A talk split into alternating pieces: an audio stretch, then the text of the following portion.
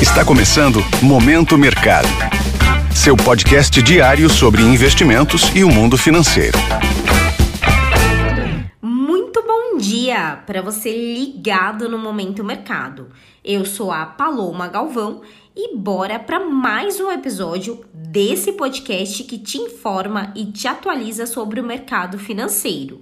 Hoje vou falar sobre o fechamento do dia 25 de outubro, terça-feira. Cenário internacional. Nos Estados Unidos, as bolsas fecharam em alta, refletindo o quadro de maior aceitação ao risco, com a avaliação de que o Banco Central americano poderá moderar o ritmo de alta de juros em dezembro.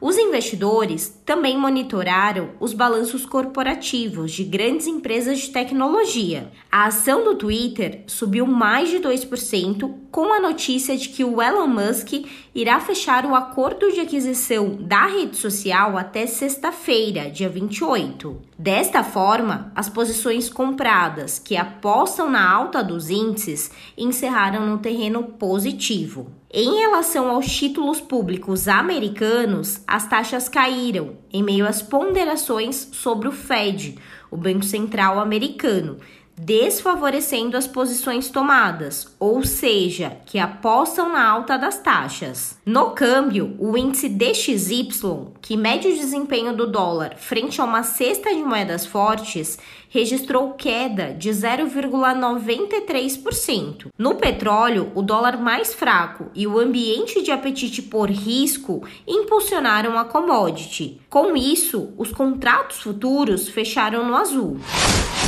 Cenário nacional. Por aqui, a cautela pré-eleitoral impediu o real de se beneficiar da rodada de enfraquecimento da moeda norte-americana. Assim, o dólar fechou cotado a R$ 5,31, com valorização de 0,26%, favorecendo as alocações compradas ou expostas à variação cambial. Na renda fixa, as taxas de juros futuros tiveram um dia de estabilidade nos principais contratos, resistindo à influência do cenário internacional.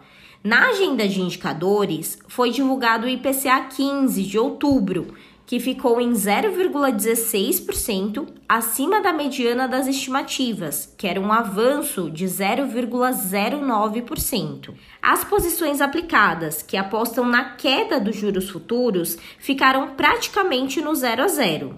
Na bolsa, o Ibovespa encerrou o dia com queda de 1,20% aos 114 mil pontos, refletindo a incerteza sobre o desfecho da eleição no país.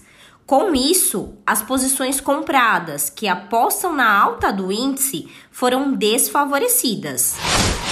Pontos de atenção. Fique atento à temporada de balanços corporativos.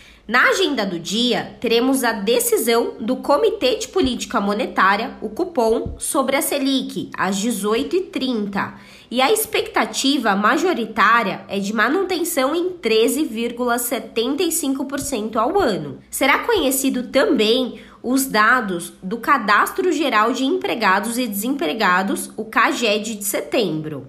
Pela manhã, o ministro da Economia, Paulo Guedes, participará de um evento. Sobre os mercados, agora pela manhã, as bolsas asiáticas fecharam em alta, seguindo as bolsas americanas na data de ontem. Na Europa, os índices estão no vermelho e os futuros de Nova York apresentam um desempenho positivo. Desta forma, termina o Momento Mercado de hoje. Agradeço a sua audiência, desejo um ótimo dia, bons negócios e até a próxima. Valeu!